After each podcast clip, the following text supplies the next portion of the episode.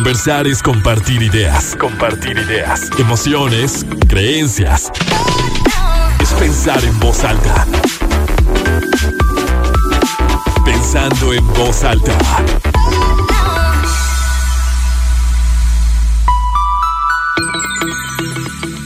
¿Cómo están? Muy buenos días. Bienvenidos a Pensando en Voz Alta. Soy Lucía Olivares y los saludo con muchísimo gusto.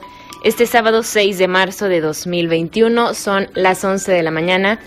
Con dos minutos tenemos 16 grados centígrados en el centro de Torreón y estoy súper contenta, muy, muy emocionada por, por este mes, por los temas que vamos a estar abordando. Creo que implican muchísimo crecimiento, justo como hurgar en nuestra cabeza e ir sacando creencias y, y no sacarlas por sacar, sino detenernos a analizarlas, ¿no? Y ver qué tanto de eso que nosotros pensamos, que justo ayer me decía también mi terapeuta, lo que pensamos luego se convierte en baja, o sea, se convierte en emoción, en sentimiento.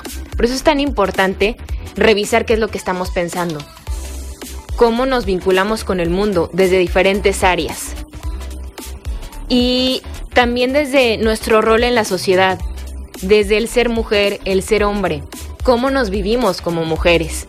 Hay muchas cargas, de verdad que hay muchísimas cargas, entonces me parece que, lo que vamos a conversar hoy y lo que vamos a escuchar, porque no solamente conversaremos, ya saben que, que no solo tenemos una entrevista con un experto en el tema, sino que también escuchamos distintas voces, gente, en esta ocasión mujeres, que se atreven a pensar en voz alta y que se atreven a decir cómo fueron criadas, bajo qué qué argumentos, qué frases, no únicamente de, de, los padres o de la familia, sino también de la escuela, de la sociedad en general, de los amigos, de la época, del lugar en el que nacemos.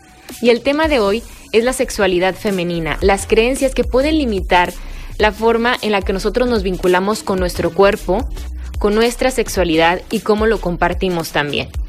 La sexualidad es mucho más amplia de lo que creemos, ¿no? No, no, no me refiero y no vamos a hablar únicamente del acto sexual, que forma parte, ¿no? Pero desde cómo me entiendo y cómo me vivo como mujer. Y estoy de verdad sumamente agradecida por, por las mujeres de diferentes edades que decidieron abrir, abrirse, abrir su corazón, abrir su mente y compartir, compartir con, conmigo y por supuesto con ustedes, con todo el público de Pensando en Voz Alta, cómo vivieron su sexualidad desde las creencias. Vamos a escuchar personas de diferentes edades, desde mujeres ya adultas que ya han vivido una parte importante de su vida hasta pues jóvenes, jóvenes entre 18, 20 años, que también nos comparten una forma distinta de entenderlo y que también estas búsquedas que se dan a temprana edad y todo esto lo vamos a estar revisando, lo vamos a estar analizando Recuerden que el análisis más importante es que usted, el que ustedes mismos puedan hacer. Aquí simplemente se, se, se exponen los temas. El trabajo ya será de cada quien. ¿Sale? Soy Lucía Olivares. Esto es Pensando en Voz Alta. Los dejo con nuestro primer testimonio. Está lo que sigue, lo que sigue de interesante. Pensando en Voz Alta. Mucho gusto acepto compartir mis experiencias de qué forma fui educada en el tema de educación sexual en los años 60, 70. Provengo de una familia tradicional mexicana con principios arraigados y de educación sexual escasa. Bueno, les cuento, estudié mi primaria en una escuela católica de la localidad con monjas, las cuales nos decían que no era correcto, casi un pecado, ver a los hombres. Bueno, ni usar blusas sin manga, vestidos sin manga, shorts, y ya se imaginarán que el tema existía, pero era tergiversado. Era el tiempo en que te decían que los bebés los traía la cigüeña de París. Mi pre y adolescencia la viví en la Ciudad de México y aproximadamente a los 12 años mi madre me explicó de una manera muy sencilla el ciclo menstrual para que yo le avisara en caso de que viniera un cambio en mí pero sobre todo era para hacer las compras necesarias para mi cuidado. Ella me decía que no quería que yo pasara lo que ella le pasó en su primera menstruación. Ya se imaginarán el susto que se llevó, pues ella no estaba enterada de nada. En cuanto a las relaciones sexuales, en esos tiempos y a esa edad, la mayoría éramos muy inocentes y con la educación en la religión, el tema lo consideráramos no correcto. Pues las enseñanzas eran siempre que no te dejaras tocar para llegar virgen al matrimonio. Y eso que ya eran los setentas, años de la liberación femenina, de la pastilla anticonceptiva, etcétera. La información que llegué a recibir alrededor de los 14 o 15 años en cuanto a las relaciones sexuales fue de una compañera que era la más libre y nos llegó a contar que tenía ella relaciones con un vecino. Y todas las amigas, compañeras la escuchábamos en bolitas en el recreo con mucho asombro, más asombro que con morbo.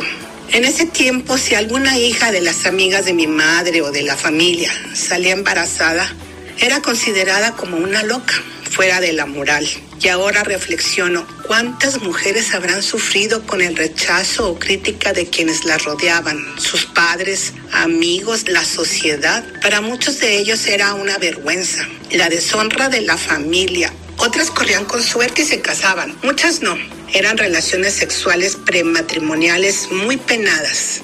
Y en cuanto a las muchachas que coqueteaban con los muchachos, mmm, eran estigmatizadas como muchachas fáciles.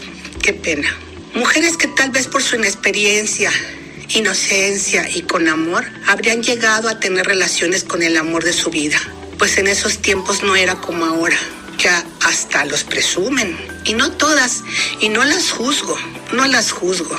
Antes de casarme mi criterio fue diferente en cuanto a la sexualidad, pues ya trabajando yo en una empresa americana, las compañeras y amigas de la Ciudad de México, tuvimos una información seria, pues descubrimos y nos enteramos por medio de libros en forma pues más profesional y precisa del tema.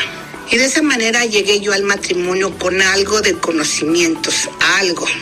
Y mi esposo y yo hemos tenido una total apertura para tratar todos los temas relacionados. Tal vez será porque él es médico.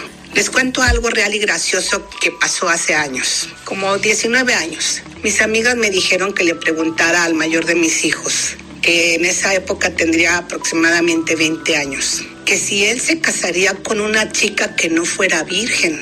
Y lo hice. Y me contestó, mamá, ya no existen. Las únicas vírgenes que existen son la Virgen de Guadalupe y la Virgen María fue el comentario de un joven hace muchos años. Eso me habla de la apertura que tienen los jóvenes en las últimas décadas, aunque a mí me preocupan mucho las niñas, las jovencitas de nuestros estados, tanto Durango como Coahuila. Coahuila que tiene el primer lugar en embarazos en jovencitas.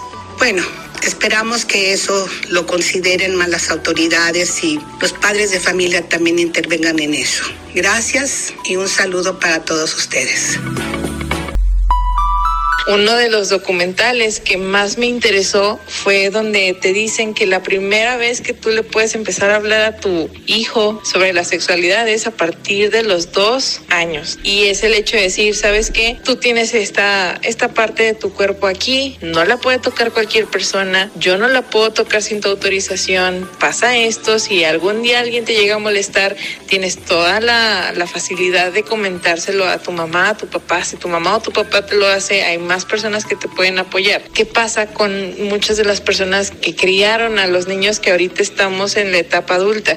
Que te dicen, no, no, no, no estés hablando de esa parte del cuerpo, no te estés tocando ahí, no, no, que mira este que se anda ahí sobando. Desde muy pequeños nos fomentan este aspecto de tomar con, como con miedo, como con vergüenza, esta parte de vivir tu sexualidad. Dentro de los factores que vi que toman en cuenta es que muchos consideran la sexualidad como simplemente la penetración, cuando, válgame, o sea, la, la sexualidad va desde conocer tu cuerpo, aceptarlo, cuidarlo, saber compartir y saber hasta dónde, saber lo que te gusta, lo que no. Hijas, o sea, va más allá del contacto con alguien más. Es primero la sexualidad lo que empieza contigo mismo y la educación que tú te generas de tu propio cuerpo. Esa niña que no se anima a preguntar es la que el día de mañana puede contraer una infección, puede quedar embarazada, puede simplemente no disfrutar su sexualidad. Y entre más aceptación y cariño le tengas a esa parte de tu vida, con mayor plenitud lo puedes vivir.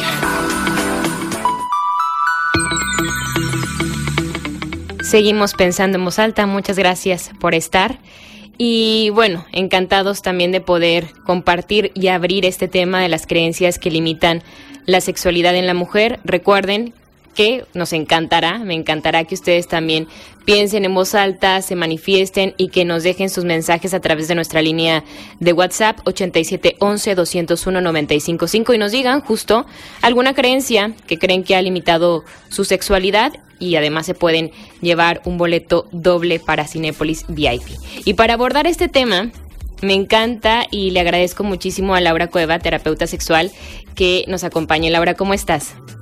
Muy bien, muy contenta de poder compartir ahí con ustedes, de saludarte, este, de felicitarte aquí directamente por tu cumpleaños. Te mando un abrazo y que tengas una vida plena.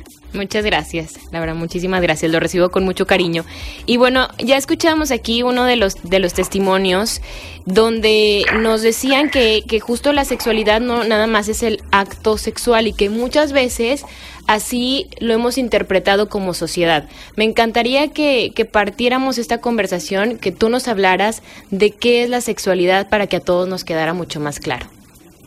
Sí, gracias. Fíjate que sí, justamente desde ahí inician muchas de las falsas creencias, de los mitos, de los tabús desde el desconocimiento, desde no haber recibido educación, desde no haberlo hablado, la sexualidad de manera natural, desde, no desde estas creencias que a veces son afirmaciones sin una base observable de los hechos que, y, que se fundamenta en la opinión pública. O sea, quiere decir que, que a veces son verdades incuestionables, pero la gente va diciendo y ahí ya se va quedando, se va quedando como una creencia que no te cuestionas y que la adoptas para seguir en tu vida. Y la sexualidad, justamente eh, el término lo relacionamos siempre a un acto coital, el sexo.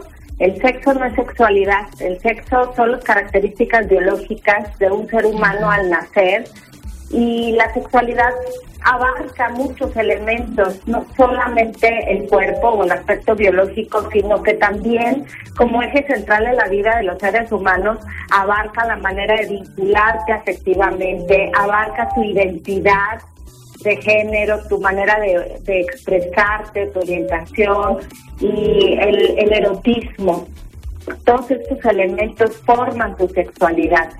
Y la sexualidad se construye, la sexualidad sí se vive también desde el cuerpo, pero también desde las sensaciones, pero también desde las emociones, pero también desde un sistema de valores, de creencias, de una cultura.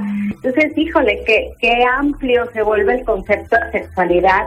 Y cuando lo empiezas a reflexionar, dices, sí es cierto, no puedo pretender vivir de la misma manera mi sexualidad que las otras personas y en eso te abres a la posibilidad de la diversidad porque la sexualidad se construye a lo largo de, de la infancia, vas adquiriendo conceptos, conocimientos que, que te van formando en esta sexualidad y que dependerá del momento histórico.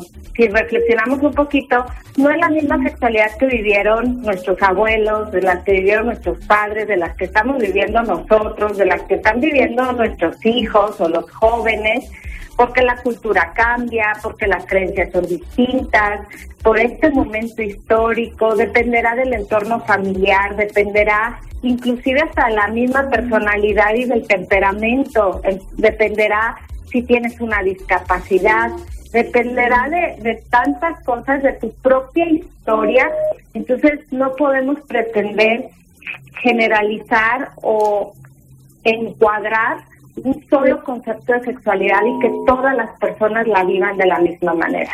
Laura, me gusta mucho el tema de la construcción porque creo que lo encontramos en diferentes áreas de nuestra vida, ¿no? Como cuando se dice que, que las parejas también se, se construyen. Tú nos hablas de que la sexualidad se construye y, y me imagino que esto es algo que no cesa, o sea que todo el tiempo tenemos que estarlo trabajando y no sé qué tanto también como eh, el vivir la sexualidad, tu sexualidad a plenitud, tiene que ver con tu, con el propio conocimiento tuyo o sea, de lo que tú eres, de quién tú eres, de lo que a ti te gusta, de cómo te quieres vincular, pero también cómo te vinculas en primera instancia contigo mismo y el conocimiento que tengas también como de tu cuerpo, que es este ente que te permite también generar vínculos y estar de una forma, vaya física, con el otro. ¿Cuáles serían como las principales creencias o las creencias más comunes que se tengan en cuanto a la sexualidad? Porque creo que también la, reflexión vale mucho la pena de cómo esto ha ido cambiando. Empezamos el, programa escuchando una, a una persona, a una mujer que nos hablaba de cómo se le educó en los años 60, 70 con el tema de la sexualidad, que era algo pues muy reservado, muy tabú, que generaba mucha, mucho asombro, también, ¿por qué no? Un poco de morbo y cómo esto se, se va abriendo, pero a pesar de que se vayan como abriendo los conceptos, las creencias continúan, ¿no? ¿Cuáles son las más comunes que nos pueden, que pueden justo limitarnos como mujeres a vivir la, sexualidad con, con libertad y con conocimiento? Muchísimas creencias y, de entrada te voy a contar un poquito de mi historia. Yo soy mamá, mamá de tres adolescentes y justamente cuando el mayor iniciaba la etapa de la pubertad, y que me dicen, tienes que hablar de sexualidad, yo me apaniqué, a mí me generó miedo, este, incertidumbre. Si yo le hablo, ¿qué tanto le tengo que hablar? De entrada ni siquiera sé qué decirle. Ahora que le digo, ¿verdad? No, no sé ni cómo abordarlo. Este, yo soy mujer, mi hijo el mayor era varón, y, pensaba yo, yo ni siquiera tengo pene, como si la sexualidad fuera únicamente un, genital. Ya desde ahí, desde este miedo, a mí me permitió empezar a reflexionar en mis creencias. Y yo siempre hablo que la, que la conciencia sexual o el despertar de la conciencia sexual es justamente ese que te genera dos emociones principales, el miedo por los prejuicios, por los estereotipos, por la ignorancia, por la ausencia de la información y la curiosidad. Esa que te va a servir para motivarte, para empujarte, para explorar, para descubrirte, para asombrar, para atreverte.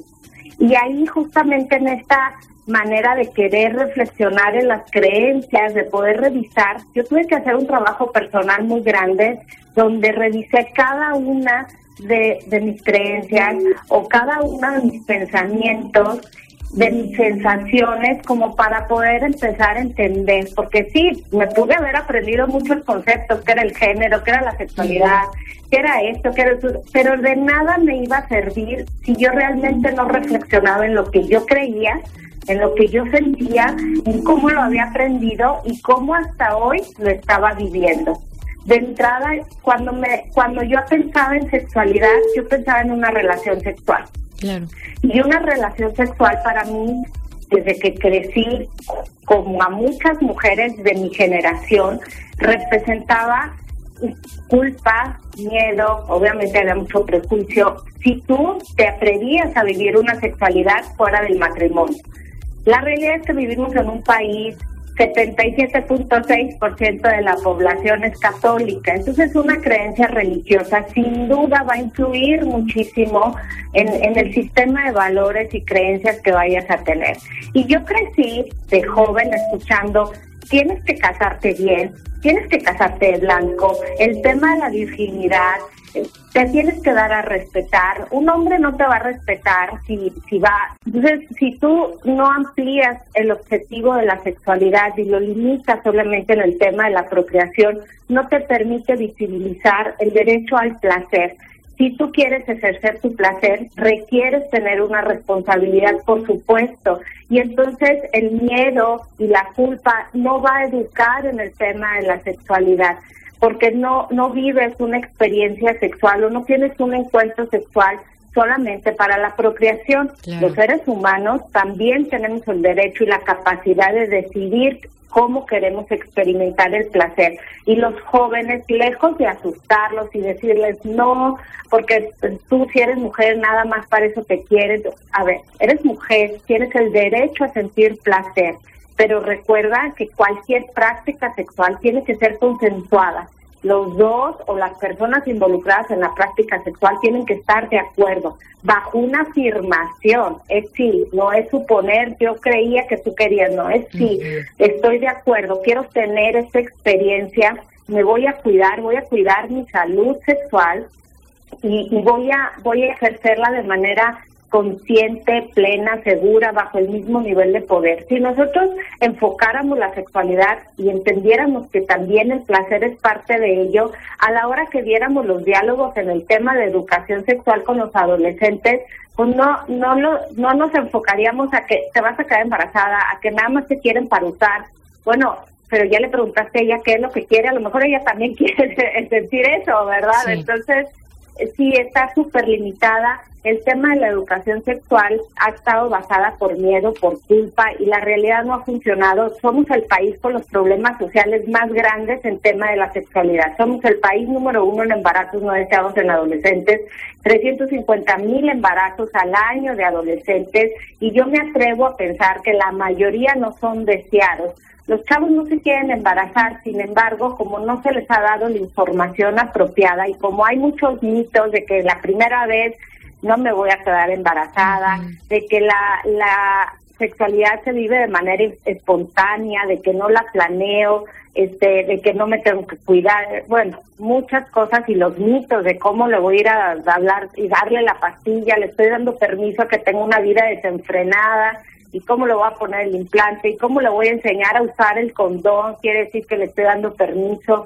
No, la sexualidad requiere de responsabilidad porque también es, eh, eh, es necesaria, pero ahí es donde podemos ayudar a que los jóvenes la vivan de manera consciente, libre y responsable. Es que sabes que, Laura, penamos mucho el, el placer, o sea, como si no si no fuera algo que todos buscáramos también y necesitamos, ¿no? O sea, como si, si, si el placer, así como te quieres comer algo, se te antoja mucho una nieve y que dices, ay, qué rico, o sea, de repente tenemos muy, muy penado, vemos mal a quien busca también eh, eh, el, placer.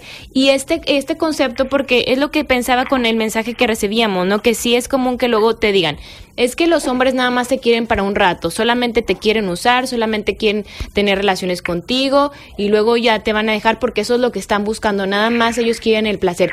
Porque es como asumir que tú como mujer a ti no te interesa el placer. O sea, tú solamente, si tienes una relación sexual, solamente es porque quieres ser mamá.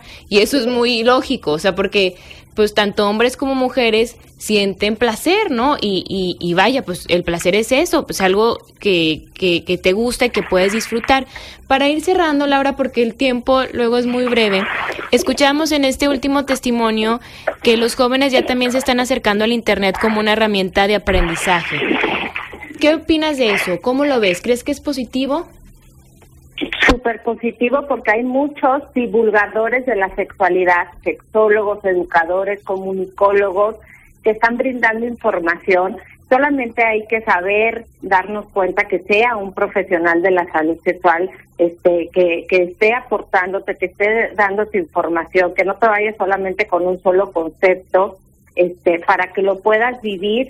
Y, y, y, y, sí me gustaría un poquito el tema de, en el tema del placer, dejarlo así como último también, este mito justamente de que las mujeres estamos para servir, de que una mujer valiosa es aquella negada, aquella que sufre, aquella que conecta con el dolor, con el sacrificio, porque primero están los demás antes que ella. Eso justamente nos ha limitado a las mujeres a vivir nuestra sexualidad, a que yo en las consultas terapéuticas, cuando llegan las mujeres aquí porque no disfrutan, porque no conectan con el placer, porque tienen miedo, porque tienen culpa, es porque así crecimos muchas mujeres, creyendo que el valor está en el sacrificio y no en el placer pero realmente lo que te da bienestar pues es el placer. El placer son todas aquellas sensaciones positivas que te causan placer, que te causan un beneficio y, que se va a traducir en un tema de salud. El placer es positivo, el placer es algo que te va a permitir disfrutar de la, de la vida y conectar de mejor manera con el mundo exterior.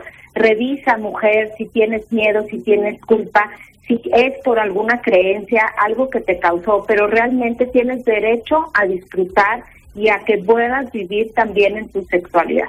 Eso, eso es bien importante saber que tenemos este derecho de, de, sentirnos bien y de no, no estar aquí, o sea, no llegamos a este mundo como mujeres a, a, sufrir, a que todo nos duela, a ver primero por los demás antes que nosotros, porque también eso limita mucho, ¿no? El buscar primero el placer del otro antes que el, que el mío.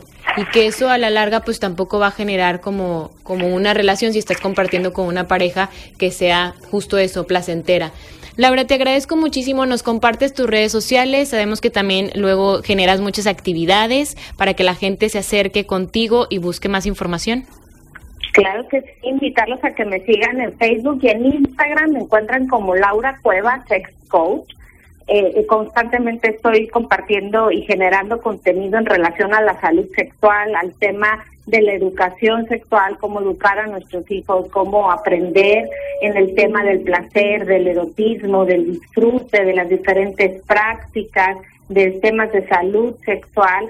Tienes la oportunidad, mujer, que cualquiera que haya sido tu historia, tienes la capacidad de rediseñar tu sexualidad, de, de hacerte sobre todo responsable de ella para buscar conectar con, con el placer. Gracias, un abrazo con mucho cariño. Yo creo que sí me limité sexualmente cuando era muy joven, porque tenía creencias religiosas muy firmes, también ideas a lo mejor que mis papás me inculcaron y yo misma me autoimpuse la idea de que tenía que llegar virgen al matrimonio porque pues era lo ideal, lo más bonito, lo que debía de ser. Entonces yo empecé a vivir mi sexualidad ya, ya grande en comparación con mis amigas o con conocidas. Cuando la vivo me doy cuenta que es algo hermoso, que es algo muy bonito entonces ahí es cuando yo digo, ¿por qué? O sea, ¿por qué esperarte tanto tiempo? ¿Por qué tienes que llegar virgen al matrimonio? Ahí me empecé a cuestionar muchas cosas. Dije, esto es algo maravilloso que se puede vivir responsablemente. Ahora también pues hay miedos cuando eres joven a quedar embarazada y, y estar sola o a contagiarte de alguna enfermedad muy grave. Entonces pues yo creo que sí, sí, sí tuve esas limitantes, pero sobre todo yo creo que fue mi, mis creencias, lo rígida que yo era conmigo misma. Y bueno, pues ahora yo que tengo hijos, yo quiero darles toda la información posible para que el día que ellos decidan vivir su sexualidad, pues lo hagan responsablemente y de la mejor manera, ¿sí? Porque es algo que forma parte del ser humano, que forma parte de la vida y que por algo está ahí y es muy bonito experimentarlo. Seguimos aquí pensando en voz alta. Ya con este, con este último testimonio vamos cerrando este tema que da definitivamente para mucho y creo que la, la reflexión, esto que escuchábamos, vale muchísimo la pena que, que nosotros ya como adultos, quienes tengan la, la oportunidad de tener ya una familia, hijos, puedan discernir, que esta palabra me encanta, que es como, a ver, ¿qué de lo que yo aprendí, qué de lo que a mí me inculcaron, me gustaría replicar? Creo que sería importante que mis hijos también lo, lo conozcan, lo sepan y qué otras partes no tanto, ¿no? De qué manera yo podría, entre comillas, como mejorar o modificar la educación que yo recibí para, para ellos.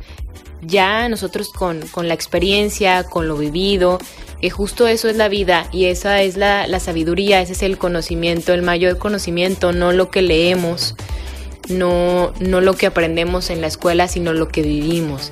Y conforme a eso, pues vaya, poderlo compartir. Y como siempre se los digo, como se los decía en el programa también antepasado cuando hablábamos de adicciones, siempre agradecer muchísimo a, a nuestros papás, a nuestros padres, a la mamá, al papá, a todos nuestros ancestros que definitivamente nos educaron en la forma en la que ellos creían que era la mejor siempre buscando como esta, tal vez esa protección, esa seguridad que los papás siempre quieren, ¿no? Que a tus hijos pues nadie les haga nada, que no sufran. Pero luego por lo mismo pues se va limitando esta otra parte del placer que claro, también es importante y como decía la terapeuta sexual Laura Cueva, pues ese es el, el objetivo principal. Se dice que venimos a este mundo a, a, ser felices, a vivir en plenitud todo lo que nos toque vivir. Entonces, pues ya está. Ojalá que el tema les haya servido mucho. Yo felicito y agradezco a Ana Paulina Hernández Orona que se va a ir al cine a Cinépolis VIP. Muchísimas gracias, Ana Paulina, por, por participar, por la confianza en este tema. Y bueno, ya saben que aquí estamos siempre listos para que ustedes también piensen en voz alta para que todos podamos pensar justo en voz alta. Gracias, Ana Paulina, gracias a ustedes por escucharnos, por supuesto, a todas las personas que confían y que envían sus testimonios.